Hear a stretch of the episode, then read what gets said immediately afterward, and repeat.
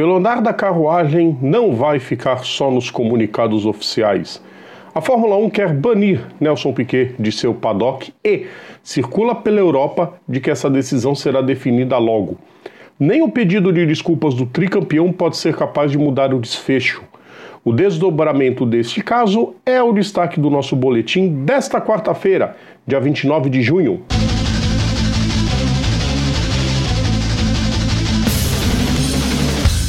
Salve a todos os nossos ouvintes e seguidores, sejam todos bem-vindos. Eu sou Rodrigo Vilela e este é o Boletim Papo Veloz, que traz as notícias mais importantes do dia Deixem seu like nos vídeos, compartilhem nosso conteúdo e inscrevam-se em nosso canal. Vamos então às principais notícias de hoje. Fórmula 1 A Fórmula 1 avalia de forma bem séria a possibilidade de banir Nelson Piquet de seu paddock depois das declarações racistas contra Lewis Hamilton. De acordo com a BBC e a Autosport, o anúncio da proibição do tricampeão do paddock deve vir muito em breve. Na última terça, a Fórmula 1, a FIA e a Mercedes iniciaram uma onda de repúdio à situação e posicionando-se claramente contra os atos racistas.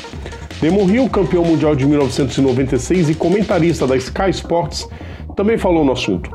Na manhã de hoje, Piquet se desculpou com o heptacampeão sem nenhum tipo de defesa do que disse, embora tenha acreditado a culpa no suposto erro de tradução, o que não foi o caso. Monopostos já o outro caso de racismo, envolvendo Yuri Vips, ganhou um final inacreditável. A Hightech afirmou que vai manter o piloto na equipe. O estoniano usou de termos racistas durante uma live na Twitch na semana anterior e, por conta do episódio, foi retirado do programa de jovens pilotos da Red Bull. Mas seguirá com o time britânico na categoria de acesso, o que desagradou boa parte dos envolvidos.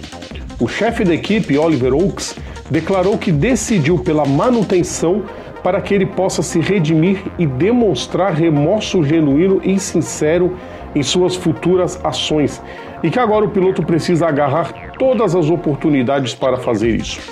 Em nota oficial, a direção da Fórmula 2 ressaltou que o que a Hightech fez não seria de nenhum modo a atitude que a categoria escolheria para o desfecho do caso, e que vai monitorar cada passo do time e do piloto daqui por diante.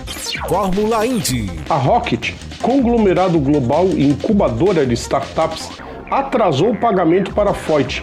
E quem pode ficar de fora do restante da temporada 2022 da IndyCar é Tatiana Calderon.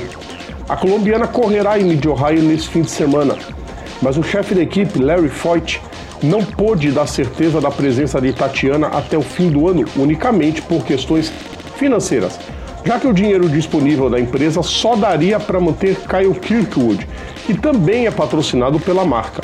Calderon é a 29 colocada nesse seu ano de estreia na IndyCar, tendo o 15º lugar no GP de Indianápolis como seu melhor resultado. Caso a situação não seja resolvida, quem pode preencher a lacuna, também dependendo da grana envolvida, é Benjamin Pedersen. O piloto é o terceiro colocado da atual temporada da Indy Lights e já testou pela Juncos nesse ano. O Boletim Papo Veloz está de volta amanhã. Além do nosso canal no YouTube, todo o nosso conteúdo também pode ser ouvido nas principais plataformas digitais ou assinando o nosso feed is.gd barra programa Papo Veloz. Sigam também nossas redes sociais. No Facebook, Instagram e Twitter é só procurar por PGM Papo Veloz. Um grande abraço a todos e até amanhã. Tchau!